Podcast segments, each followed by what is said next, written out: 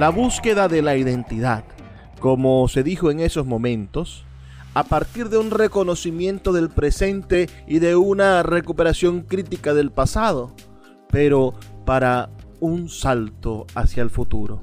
La meta de todo esto, una sociedad autónoma económica, política y culturalmente, es decir, liberada de la dependencia de los centros hegemónicos del capitalismo mundial y que pusiera en marcha un modelo de desarrollo no capitalista lo que implicaba superar el subdesarrollo, es decir, el atraso. De allí que las nociones de subdesarrollo y de dependencia se colocaron necesariamente en el centro de este debate. Los campos de otros países que luchan por su libertad, significando siempre lo mismo cuando se calma el bullicio de la ciudad y se van apagando las luces de la casa, se enciende la luz del entendimiento. Desde este momento comienza Puerto de Libros, Librería Radiofónica, programa que contiene todos sus elementos tipo A. Puede ser escuchado por niños, niñas y adolescentes sin la supervisión de padres, madres o representantes. Comienza Puerto de Libros, Librería Radiofónica. Este programa llega a ustedes con el patrocinio de Puerto de Libros, librería de autor, ubicada en la vereda del lago y en el Teatro Varal de Maracaibo. Disfruta de los mejores libros a través de su página web puertodelibros.com.be. Sultana del Lago Editores la única editorial venezolana que te ofrece el servicio de impresión bajo demanda para todo el territorio nacional. Conoce más de sus servicios en sultanadelago.com.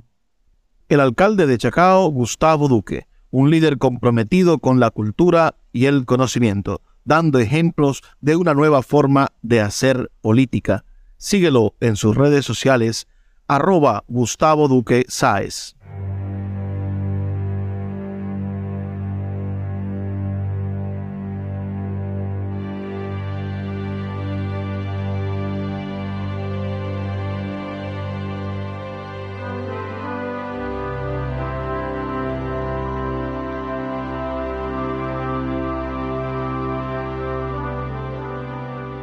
Bienvenidos a Puerto de Libros, Librería Radiofónica. Les habla Luis Peroso Cervantes, quien de lunes a viernes trae este espacio para ustedes a través de la Red Nacional de Emisoras Radio Fe y Alegría, también a través de más de 25 plataformas de podcast a nivel mundial y por supuesto de nuestra página web libreriaradio.org.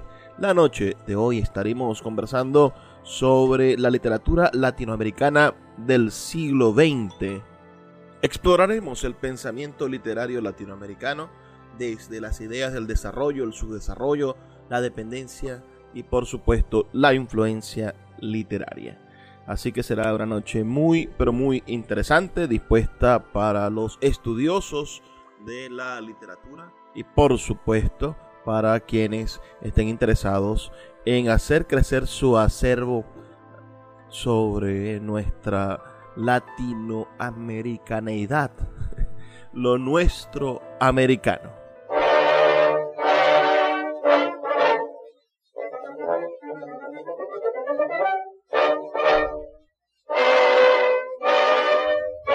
Terminada la Segunda Guerra Mundial, se perfilaron y definieron más nítidamente las fuerzas de acción de los centros de poder mundial.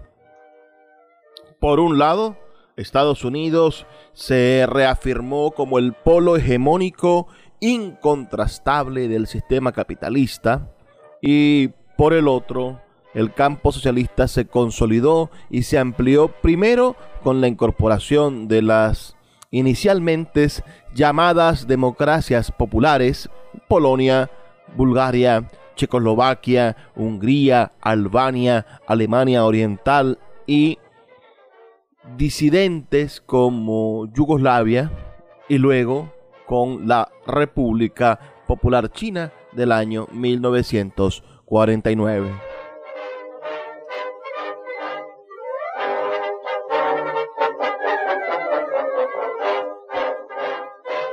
En las primeras, en estas llamadas democracias populares, el ejército soviético en su contraofensiva hacia Berlín impuso gobiernos que inmediatamente se incorporaron al bloque comunista. Y en China, en cambio, triunfó una revolución obrera campesina dirigida por el Partido Comunista Chino. A esto se suma un poco después, por una parte, la toma del poder de los comunistas en Corea y en Vietnam, donde se escenifican dos guerras focalizadas. Y por la otra, el renacer del anticolonialismo y el nacionalismo afroasiático. En la confrontación de los dos sistemas, aunque ambos salen fortalecidos, el capitalismo deja de tener acceso desde ese momento a importantes áreas de influencia, parte de Europa del Este y un inmenso y poblado territorio asiático. Y luego, al perder el monopolio atómico, deja de ser invulnerable, mientras que el socialismo gana en sentido contrario y se perfila como un competidor peligroso, en tanto comienza a ser visto política e ideológicamente como una alternativa histórica viable ante el capitalismo.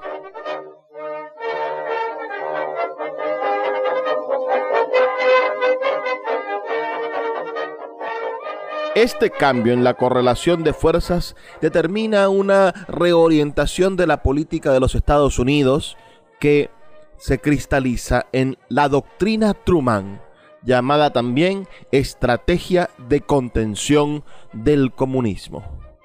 Esta nueva política se manifiesta en la organización de un gran frente mundial contra la amenaza comunista instrumentando a través de bloques militares defensivos de carácter multinacional, la Organización del Tratado del Atlántico Norte, la OTAN, por ejemplo, fundada en 1949, y de organismos de ayuda unilaterales, como la Organización de Estados Americanos, la OEA, fundada en 1945, además de firmas de acuerdos militares regionales, como el Pacto de Asistencia Recíproca conocido como Pacto de Río del año 1947, de reuniones de cancilleres aliados, como la Conferencia de Bogotá de 1948. Esta movilización general del sistema en todos los frentes, pero especialmente en el diplomático militar, forma parte de lo que se ha llamado la Guerra Fría expresión política de la bipolaridad radical a la que se había arribado en el mundo del siglo XX, después por supuesto de las dos guerras y varias revoluciones. El bloque socialista respondió a estas iniciativas de Estados Unidos con el Pacto de Varsovia del año 1955 y con lo que se llamó política de coexistencia pacífica. Esto fue aprovechado en lo interno por Stalin, que había emergido de la guerra con una fuerza política inusitada para completar su tarea de consolidar un poder manejado por una camarilla burocrática sobre la base de un bloque monolítico constituido por el ejército, el partido, el aparato estatal y todos y cada uno de los cuales estaba bajo su indiscutible control. Es decir, un Estado socialista totalitario, enfrentado a un imperialismo nervioso que defendía su derecho a seguir siendo el protagonista de la historia.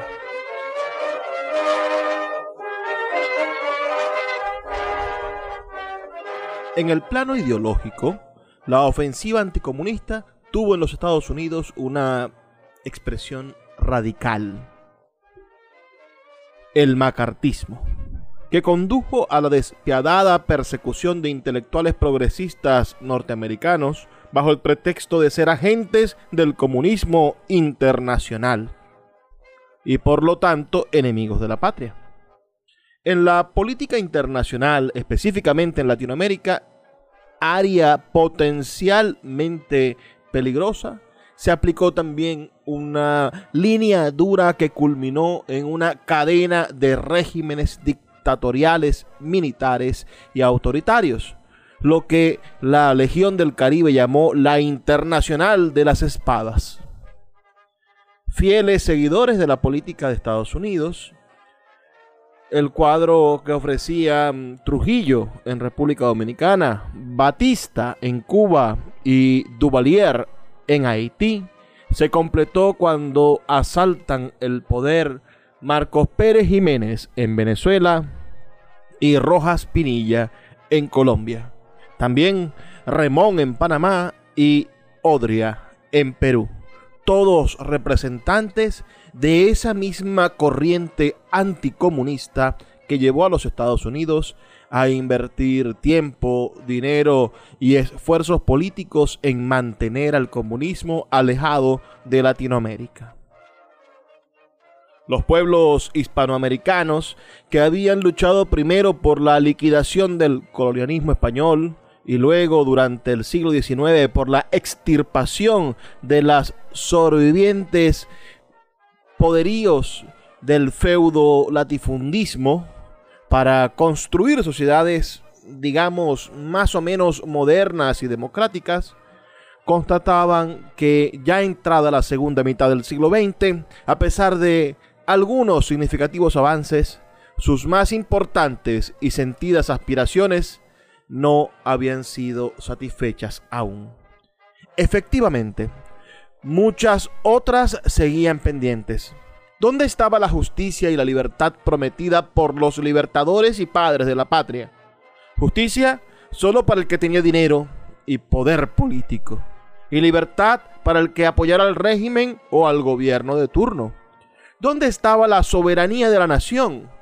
Primero fue la sabia dominación inglesa el guante de seda británico saqueando durante todo el siglo XIX nuestras riquezas y haciendo pulcramente sus grandes negocios. Ahora era otra, bastante más tosca. Por algo la llamaron el Gran Garrote, pero igualmente eficiente y efectiva a la hora de maltratar a los pueblos latinoamericanos.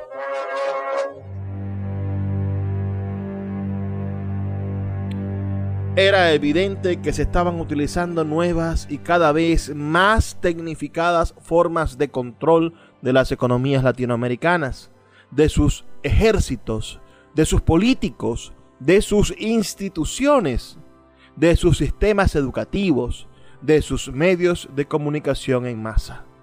La radio y la naciente televisión tenían un mismo guion programático el riesgo lejano sobre el que advertía Simón Bolívar, el peligro inmediato por el que se angustiaba Martí, la nordomanía triunfante que desde su Olimpo arielista impugnaba Rodó, aquí estaba. Había llegado a América la barba y el puño del tío San ineludiblemente presente en las formas en las que se hacía la cultura, en los medios de comunicación y por supuesto en la política de los países latinoamericanos. Era abrumadoramente poderoso Tío San. Sus aliados del momento, una clase que quiso ser autónoma, pero allá por los 40, y no pudo ahora eran sus socios, sus testaferros, la casta militar descastada y ciertos estamentos políticos que mendigaban pequeñas cuotas de poder a la sombra de la bandera de rayas y estrellas. Vamos a hacer una pequeña pausa de dos minutos para escuchar los mensajes de Radio Fe y Alegría y ya volvemos con más de Puerto de Libros, Librería Radiofónica. Síguenos en arroba Librería Radio. Quiero hablarles de la gestión cultural de Gustavo Duque, el alcalde del municipio Chacao, quien ha desarrollado en estos últimos seis años una gestión impecable en favor de la lectura, del rescate de las tradiciones populares de Chacao, de la búsqueda de soluciones a los problemas inmediatos de ese municipio y sobre todo para convertir a Chacao en la capital cultural de Venezuela. Los invito a que sigan a Gustavo Duque Sáez, alcalde de Chacao, en sus redes sociales y que descubran que existe una nueva forma de hacer política en Venezuela. El poeta Luis Peroso Cervantes le acompaña en Puerto de Libros, Librería Radiofónica, por Radio Fe y Alegría, con todas las voces.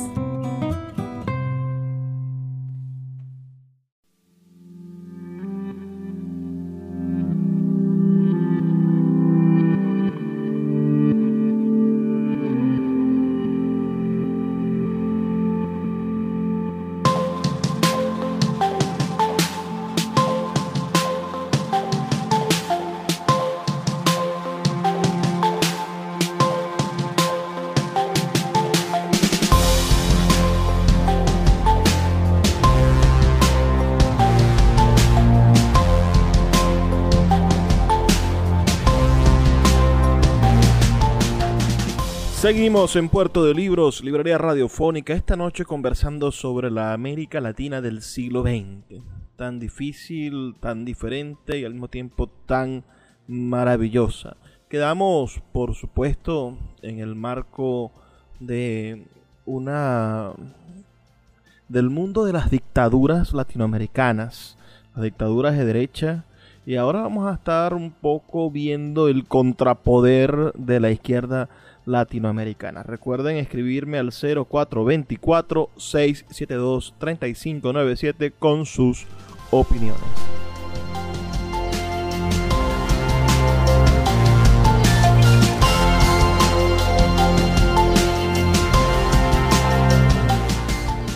Las riquezas de las naciones latinoamericanas también estaban de algún modo enajenadas el salitre, el cobre, el petróleo, el banano, el hierro, en manos de compañías transnacionales. La tierra todavía en poder de los latifundistas, la cultura solo para élites privilegiadas. Entonces, los campesinos, los obreros, los artesanos, los empleados pobres, los estudiantes de la clase media, desde las alturas de la segunda mitad del siglo XX, se preguntan, ¿y para nosotros qué? Lo que queda por supuesto, las obras del gran banquete, las obras del festín de los poderosos. Esta situación es el caldo de cultivo, por supuesto, para una pre-revolución, un ambiente pre-revolucionario en todo el continente.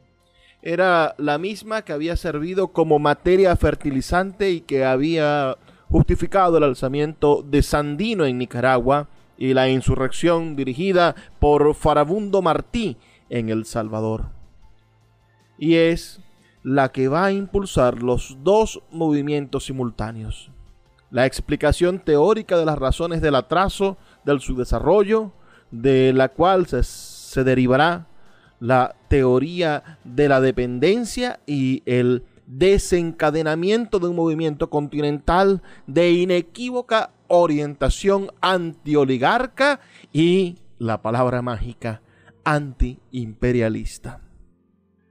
La revolución guatemalteca desde el año 1945 hasta 1954, encabezada por Juan José Arevalo y por Jacobo Arbés, y la Revolución Boliviana del año 1952, dirigida por el movimiento nacionalista revolucionario de Víctor Paz Estensoro, son las primeras expresiones, parciales por supuesto, y temporalmente exitosas, de esa respuesta de los pueblos a la opresión de las clases dominantes.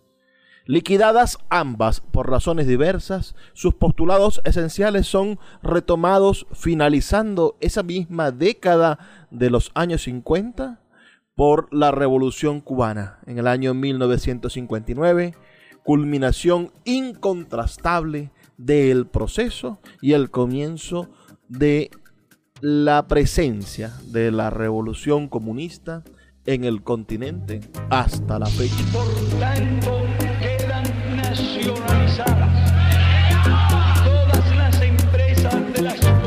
Las frustraciones de los latinoamericanos refluyen en esas convulsiones sociales, a través de las cuales se cree haber recuperado un largo trecho histórico.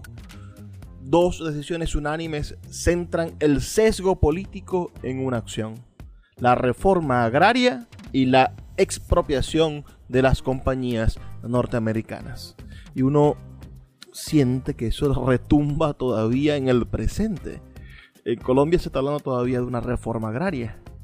El pensamiento latinoamericano, por su parte, también vendría a jugar su papel. La práctica teórica correlativa se ha orientado en dos sentidos. El primero, la elaboración de las teorías del subdesarrollo y la dependencia, separadas pero complementarias, que de algún modo intentaron explicar un fenómeno en marcha, a la vez que sustentaron y apuntaron la nueva conciencia crítica latinoamericanista que estaba esforzándose por elaborar un proyecto social, político, cultural diferenciado que así como respondiera a los grandes cambios mundiales contemporáneos, también recogiera y sintetizara la tradición cultural autonomista de los pueblos latinoamericanos.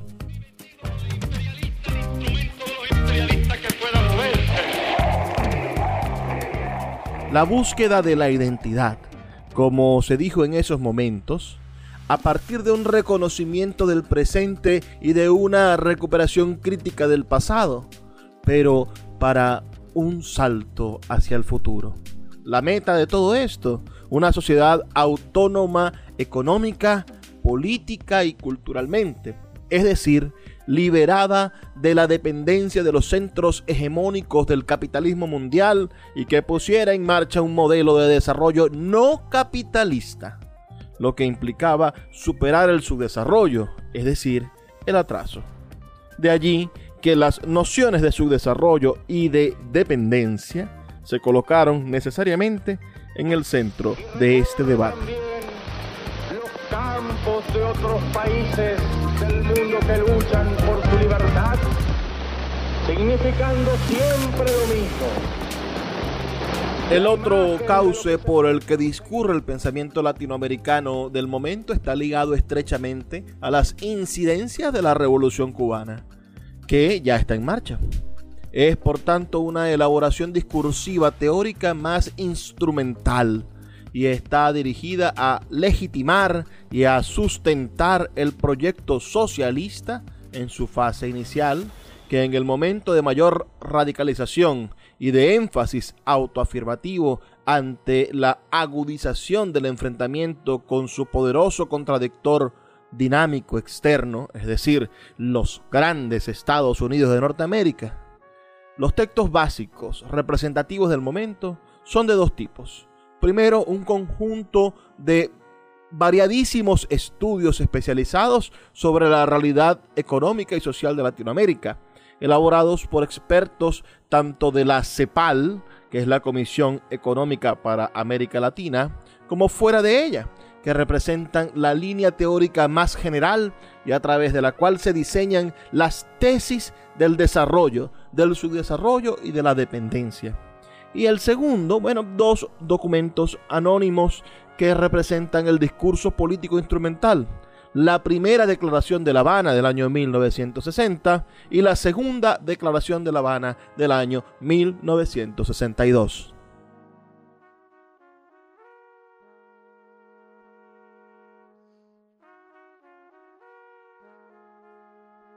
La discusión se da tanto en el plano académico como en el político, los cuales interactúan dinámicamente durante el proceso de producción de conceptos y categorías fundamentales que sustentarán los desarrollos teóricos. Pero los problemas implicados impiden que esas elaboraciones se queden en los anaqueles de las bibliotecas.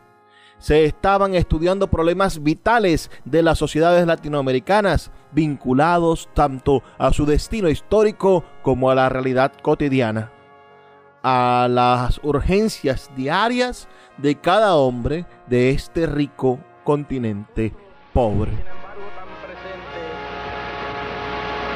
Hay una historia que nosotros debemos conocer y una experiencia. Se trataba, por una parte, de detectar los factores que entraban en desarrollo en América Latina y de encontrar mecanismos que pudieran eliminarlos para que nuestras naciones saltaran la brecha que los distanciaba de los países desarrollados y pudieran acceder a ese nivel. De allí que la CEPAL, organismo dependiente de las Naciones Unidas, acuñara para describirlos la frase países en vía de desarrollo. Las recetas cepalianas, digámoslo así, elaboradas concienzudamente por un equipo de expertos y sustentadas en las ideas de John M. Keynes, el keynesianismo, ¿no? La manera en la que el Estado influye al desarrollo de, de la economía, bueno, se orientan a encontrar mecanismos reguladores tendientes a evitar o a reducir los efectos de las crisis recurrentes del capitalismo. Se dirigieron inicialmente a incentivar un modelo de desarrollo capitalista en América Latina. Para lograrlo, tenían que liquidar los vestigios del atraso precapitalista, sustituyendo el modelo agroexportador primario por la sustitución de importaciones que implicaban un crecimiento hacia adentro mediante una fuerte impulso a la industrialización de las naciones latinoamericanas, la cual debía generar un mercado interno y estimular una redistribución más equitativa de la renta. En este momento, las figuras descollantes son el economista argentino Raúl Preschbit, hacia una dinámica del desarrollo americano. Es su libro del año 1963. El economista Celso Furtado, brasileño, nacido en 1920, autor de un libro ya clásico titulado Desarrollo y Subdesarrollo del año 1961 en portugués y en el 64 editado en español. También está Aníbal Pinto, Osvaldo Zunkel y Pedro Paz, quienes sintetizan después de gran parte de una investigación gigantesca de ese periodo, todo en su libro El subdesarrollo latinoamericano y la teoría del desarrollo.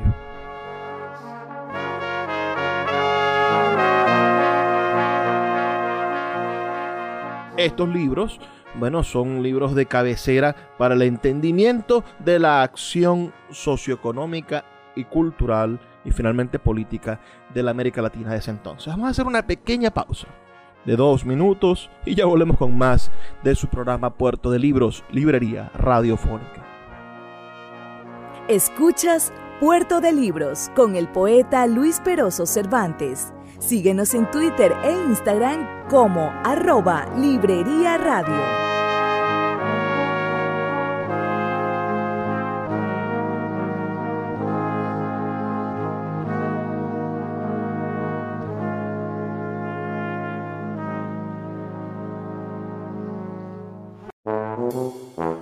Puerto de Libros, librería de autor. Siete años siendo la librería virtual más grande de Venezuela, con dos sedes físicas, una en el Teatro Baral de Maracaibo y otra en la Vereda del Lago. Es un centro cultural dedicado al libro, proyecciones de cine gratuitas, talleres literarios, formación de nuevos escritores, talleres de teatro y de música, todo en un espacio dedicado al mundo de los libros y del conocimiento. Síguenos en nuestras redes sociales arroba puerto de libros y compra todos nuestros libros en la página web www.puertodelibros.com.be Puerto de Libros, la librería que estás buscando. Poeta Luis Peroso Cervantes le acompaña en Puerto de Libros, Librería Radiofónica, por Radio Fe y Alegría, con todas las voces.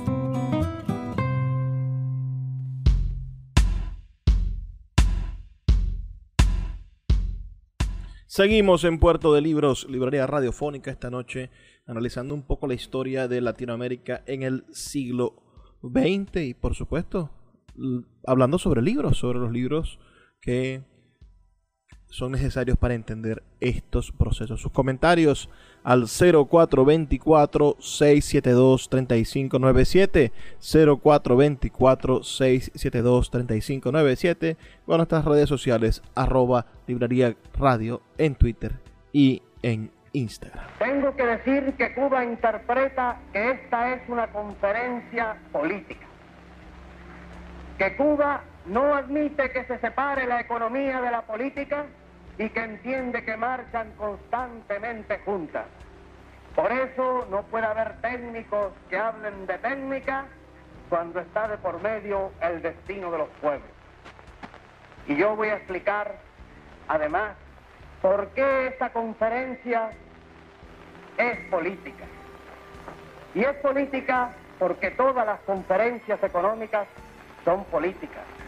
Pero es además política porque está concebida contra Cuba y está concebida contra el ejemplo que Cuba significa en todo el continente americano. Este planteamiento del subdesarrollo latinoamericano y las dinámicas hacia el desarrollo que están en los libros que conversamos en el segmento anterior de Raúl Previch o de Aníbal Pinto, Osvaldo Zunquel, Pedro Paz o del propio Celso Furtado, bueno, implicaban el reconocimiento de una situación de atraso de lo que entonces se llamó la periferia, los países periféricos, respecto de los países desarrollados o centrales, el centro, es decir, la existencia real del subdesarrollo. Esta propuesta, que se comienza a diseñar en el año 1948 con la creación de la CEPAL bajo la dirección de Prebisch, es fundamentalmente cuestionada por la crisis sociopolítica de la década de los 50, por las demandas de reforma de la, del mundo del ágaro, ¿no? por las reformas agrarias tan necesarias en toda Latinoamérica, por las reformas educativas, de cambios sociales, lo que provoca a finales de los 50 y comienzos de los 60, bajo la presión de la Revolución cubana, el surgimiento de la tesis de la dependencia. La CEPAL, entonces, abandona sus teorías puramente economicistas y se orienta esta vez con concepciones estructuralistas hacia propuestas sociales y políticas. Esta línea, coincidente con la Alianza para el Progreso de John F. Kennedy, se prolonga hasta los finales de los 70 cuando una nueva crisis capitalista impulsa a la CEPAL a promover salidas neodesarrollistas de concertación en busca de consensos apaciguadores.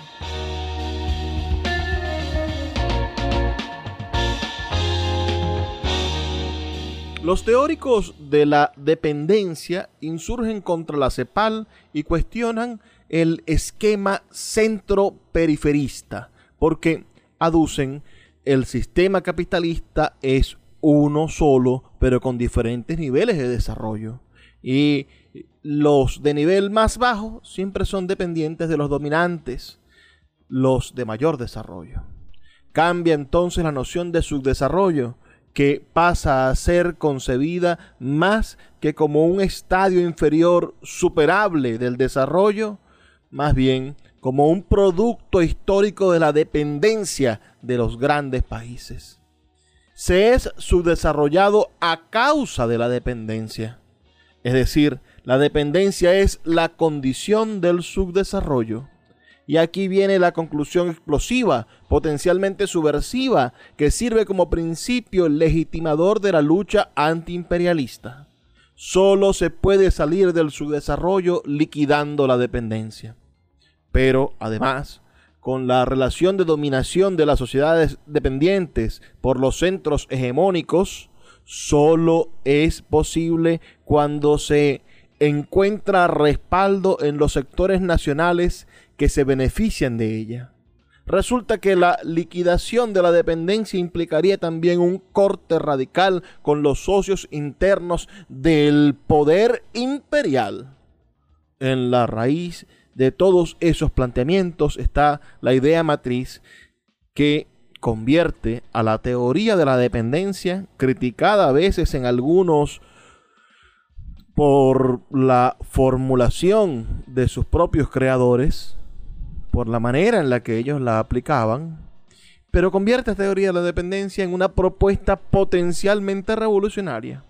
El su desarrollo y la dependencia no son hechos coyunturales superables dentro del marco del sistema que los genera, sino situaciones de carácter estructural que solo pueden desaparecer en la medida en que se liquide la estructura que los hace posible.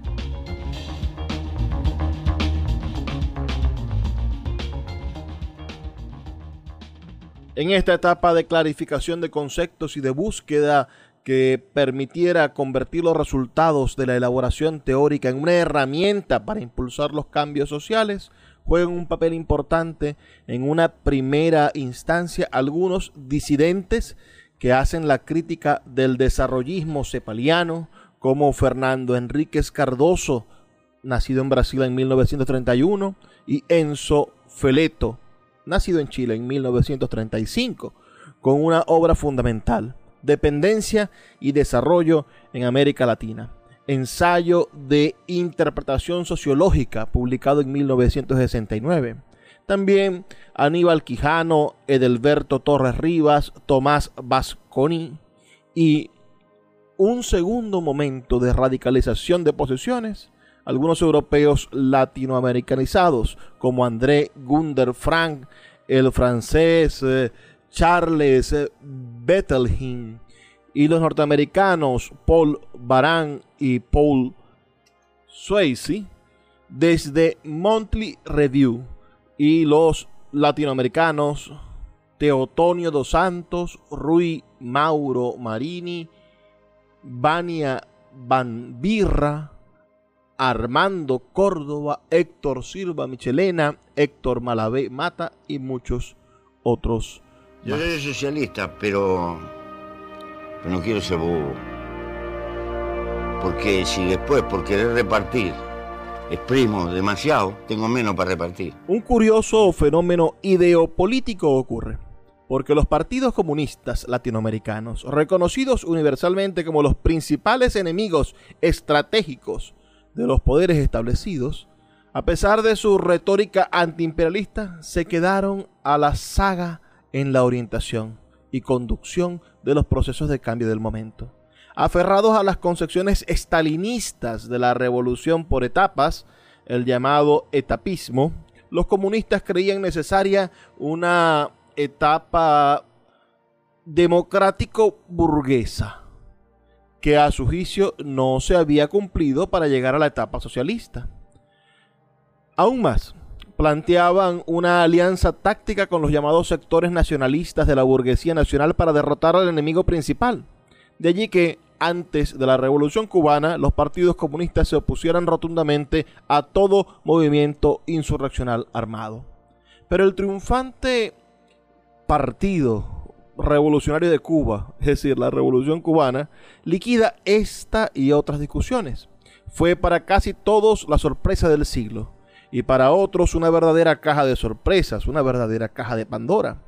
Detrás del anecdotario de esa gesta inicialmente simpática a casi todo el mundo, dirigida por un pequeño grupo de jóvenes idealistas, se hicieron presentes no solo urgentes problemas inmediatos, sino incontrovertibles conclusiones. Las llamadas por alguien lecciones de la revolución, la primera, era posible acaudillar a un pueblo y conducirlo hacia una revolución antioligárquica y antiimperialista a partir de un pequeño grupo de vanguardia, siempre que éste esté limpio de compromiso con el pasado y esté dispuesto a todo. La segunda de esas lecciones de la revolución es, como colorario de la anterior, una revolución de ese carácter puede iniciarse sin el apoyo de los partidos tradicionales de la izquierda, incluso del Partido Comunista, y puede culminar sin que estos hegemonicen el proceso, aunque participen en él. La tercera de las lecciones. Los Estados Unidos no son invencibles. Solo basta actuar con sagacidad y saberse ganar el apoyo interno y el internacional. La cuarta de las lecciones de la Revolución cubana. Una revolución que enfrenta a los poderes establecidos solo puede consolidarse y avanzar si se apoya en el poder del pueblo armado en el desmantelamiento de todo aparato económico, político, institucional, militar y cultural del régimen anterior y en la solidaridad internacional. La quinta, se podría hacer una revolución hacia el socialismo sin necesidad de pasar por las etapas democrático-burguesa. La sexta dice, el socialismo, conclusión posterior, cuando se reconoce la naturaleza socialista de la revolución, era posible también en un área geográfica dominada por el capitalismo occidental y además en un pequeño territorio muy cercano a la gran potencia. La séptima de estas enseñanzas es que el socialismo había dejado de ser una simple aspiración de ciertos sectores de la vida política latinoamericana y se convertía en una realidad dicho en el estilo casi fanfarrón de los revolucionarios triunfantes. Estaba aquí, hablaba español y tenía calor del trópico y sabor de rumba. Todo eso conmocionó no solo al continente. Lo reseñado implicaba un vuelco muy poderoso, casi difícil de entender y de asimilar de un día para otro. En aquellos momentos todo era blanco y negro. Se borraron los matices y se desencadenó, como era de esperarse, una dinámica social y una agitación intelectual pocas veces vista en el continente.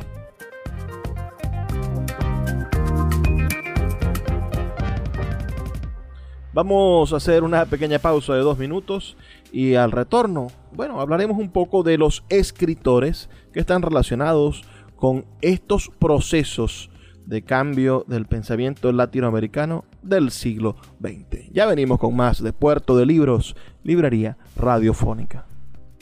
Escuchas Puerto de Libros con el poeta Luis Peroso Cervantes. Síguenos en Twitter e Instagram como arroba Librería Radio.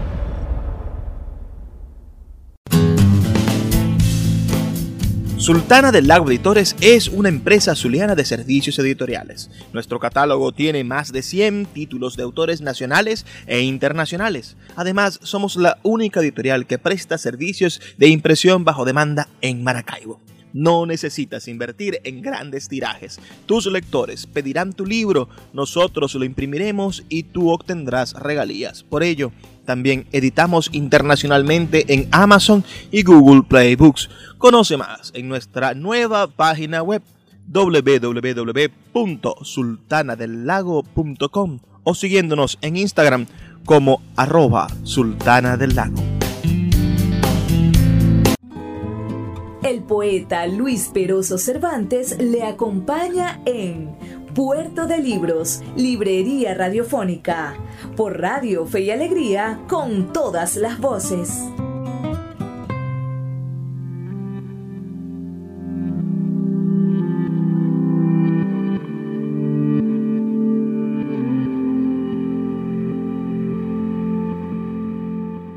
Seguimos en Puerto de Libros, Librería Radiofónica. Recuerden que les habla Luis Peroso Cervantes.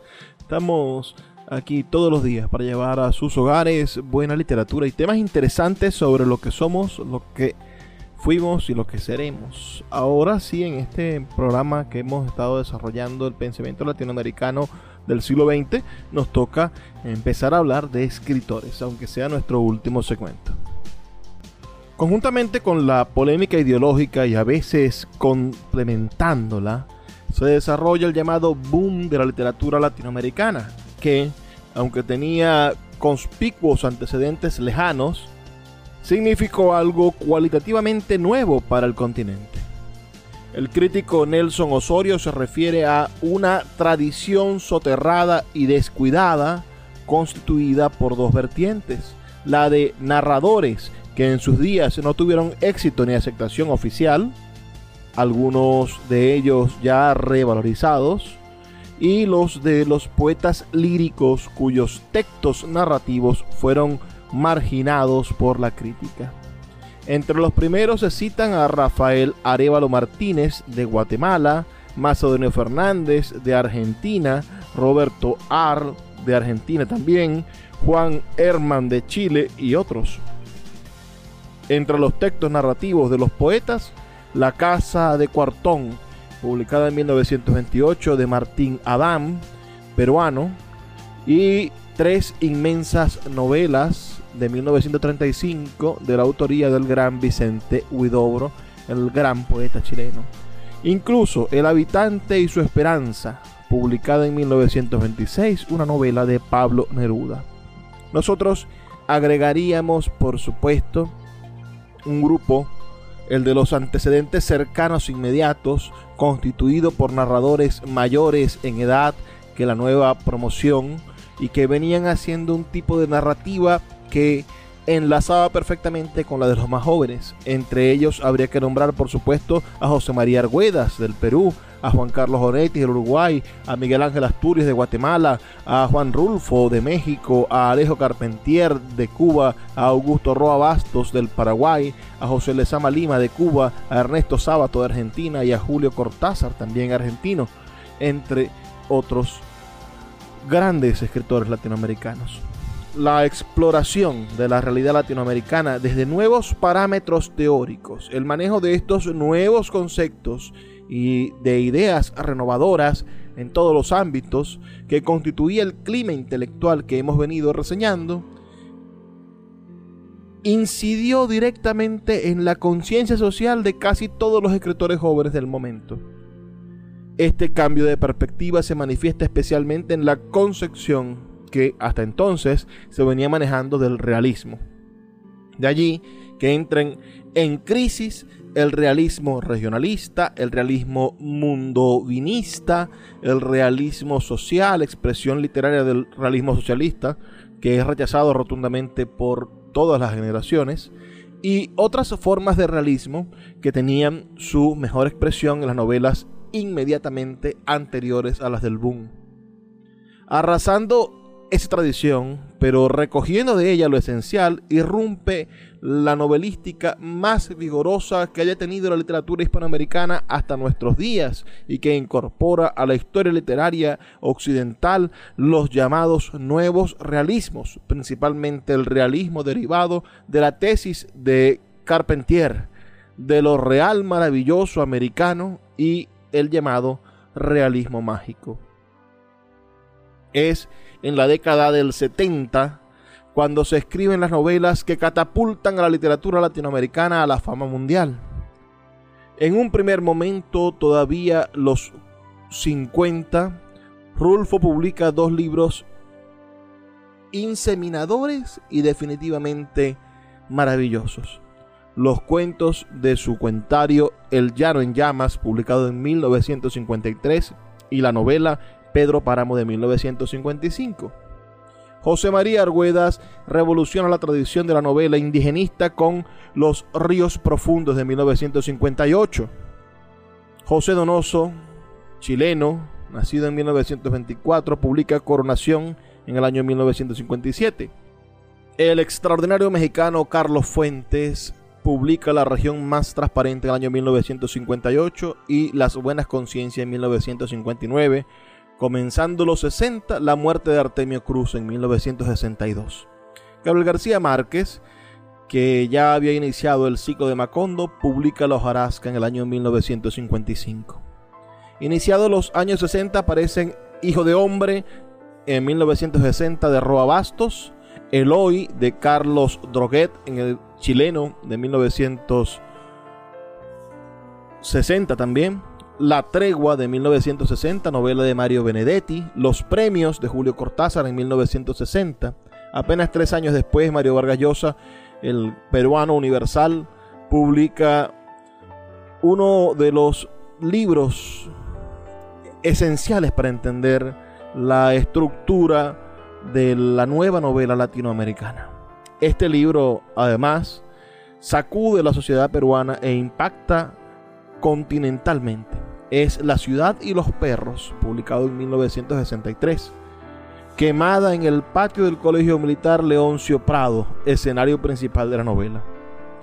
Coincidiendo con los más jóvenes, integrándose a la poderosa corriente en marcha, pero trayendo de atrás una macerada experiencia, continúan su obra, como lo hemos indicado, Carpentier, fundador de lo que él llamó lo real maravilloso americano, con el reino de este mundo en 1947 y los pasos perdidos en 1953, que publica en el 60 El siglo de las luces en 1962. Onetti, el veterano narrador de las sofocantes atmósferas urbanas y del pesimismo esencial que se incorpora con Para una tumba sin nombre del 59, publica en el 60 en la década del 60, El Astillero y Junta Cadáveres, en 1961 y 1965 respectivamente. Asturias, ya famoso por el señor presidente de 1946, publica Hombres de Maíz en el 49 y otras dos grandes novelas que publica Los Ojos Enterrados en 1960 y Mulata de Sal 1963.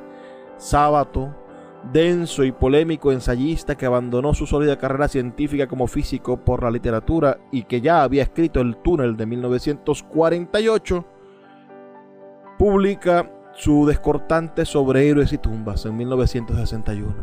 Cortázar, que ya había impactado con la desbordante imaginación de sus cuentos, con Bestiario de 1951, Fuego, Final de Juego, Final de Juego de 1956 y Las Armas Secretas de 1959, irrumpe con Rayuela en 1963, su obra más famosa, prodigiosa formalización estética de una densa metáfora existencial que provocó una de las polémicas más interesantes del momento entre Collazos, que reclamaba su formalismo, y sobre todo su supuesto evasionismo ante la realidad del continente, Vargas Llosa y el mismo Cortázar, polémica que, a nuestro juicio, recoge, por supuesto, con gran altura las cuestiones que más preocupaban a los escritores del momento.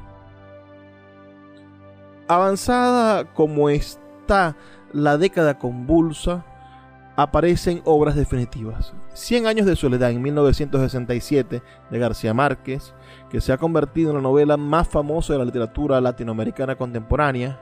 Cambio de piel de 1967 de Carlos Fuentes.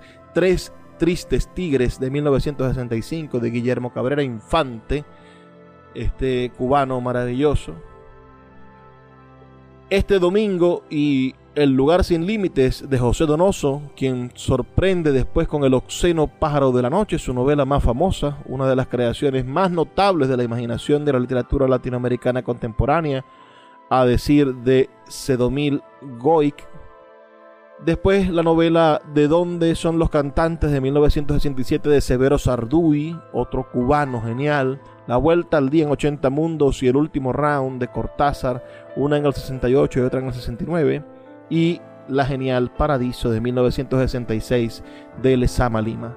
La Casa Verde de Vargas Llosa, su obra más reconocida, es de 1966 y solo para nombrar las obras más representativas. Esa literatura es acompañada por una generalizada discusión sobre los cambios sociales, políticos y culturales del continente entero y sobre el papel de los escritores en ellos que se escenifican en universidades, ateneos, periódicos, revistas que surgen por doquier, por cierto, folletos, panfletos, manifiestos, declaraciones públicas y uno que otro libro. Entre los escritores que más salieron a la palestra están Argüedas, Vargas Llosa, Carpentier, Fuentes, Sábato, Benedetti, quienes combinan la crítica literaria del alto nivel profesional como Vargas Llosa y Fuentes, el ensayo antropológico social como Argüedas, el ensayo filosófico social como Sábato, el ensayo sobre temas de cultura historia y literatura como Carpentier o como Benedetti, con la polémica sobre los temas de la actualidad. Buenos ejemplos de estas prosas ensayísticas de altísimo nivel conceptual y formal son La expresión americana de 1957 de Lezama Lima, Tientos y diferencias de Carpentier de 1964, la nueva novela hispanoamericana de Carlos Fuentes de 1969, El escritor y sus fantasmas de 1967 de Ernesto Sábato, la polémica entre Collazos, Cortázar y Vargas Llosa recogida en Literatura en la Revolución y Revolución en la Literatura, García Márquez, Historia de un deicidio de 1971 de Vargas Llosa. En definitiva, toda la década del 60, la década caliente, la década de la violencia, estuvo signada no solo por la influencia de este mensaje, sino por los acontecimientos mundiales de la primera magnitud, como la guerra de Vietnam, el llamado Mayo francés, ambos incidencias poderosísimas entre intelectuales y estudiantes, por las luchas insurreccionales de las guerrillas urbanas de Tupamaros en Uruguay, los montoneros en Argentina y la guerrilla venezolana, por la invasión de los marines norteamericanos a Santo Domingo, por la revolución de signo nacerista del general Juan Velasco Alvarado de 1968 en el Perú y para cerrar el decenio por el auge de la unidad popular en Chile que culmina con el ascenso al poder por la vía electoral de Salvador Allende en 1979, el primer presidente constitucional marxista de toda la América. Ante ese panorama se produce una nueva contraofensiva política de los factores de poder, ahora integrados y más cohesionados, actuando con gran seguridad y firmeza las Fuerzas Armadas de casi todo el continente, decididas a frenar el crecimiento de la subversión comunista, auspiciada por supuesto desde La Habana, establecen regímenes militares autoritarios ultraderechistas. El primer movimiento es el brasileño. En 1964, el golpe de Estado del general Humberto Costello Branco contra el presidente Joao Goulart Luego son depuestos uno tras otro los gobiernos de los tres países del Cono Sur, Argentina, Chile y Uruguay. El golpe contra Allende fue el más elaborado, el preparado con mayor precisión. Nunca en América se había visto una maquinaria retrógrada tan magistralmente puesta en marcha con claras metas tan precisas en su accionar concreto y sobre todo que funcionara con una frialdad que sobrecogía que intrigaba y que llamaba a la reflexión. Aquella cosa inhumana, aquel mecanismo que actuaba impasiblemente, sin inútiles sentimientos, como un robot impecable, había de preguntarse de dónde había salido, cuáles eran las fuentes que lo habían parido. Son preguntas que todavía no tienen respuesta y por supuesto que produjeron una década de horror, la década de los 70 prisioneros, fusilamientos, desapariciones, exilios. Así retratamos parte de la historia latinoamericana del siglo XX. Nos faltaría, por supuesto, un nuevo programa completo para poder hablar sobre los años 80 y los años 90 y los albores de esta nueva etapa donde tenemos gobiernos democráticos de izquierda. Si están interesados en que hagamos una revisión histórica del pensamiento latinoamericano y de los compromisos literarios que han surgido de ellos en estos últimos 50 o 40 años, me gustaría saberlo. Escríbanos al 0424 672 3597 o a nuestras redes sociales arroba librería radio en Twitter y en Instagram. Fue un inmenso placer trabajar para ustedes.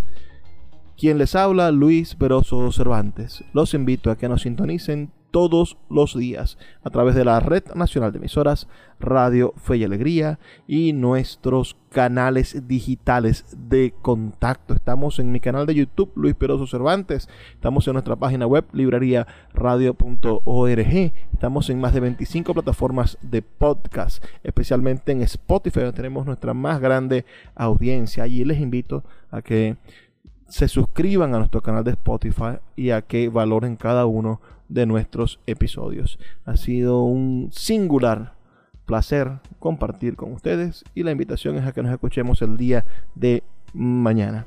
Por favor, sean felices, lean poesía.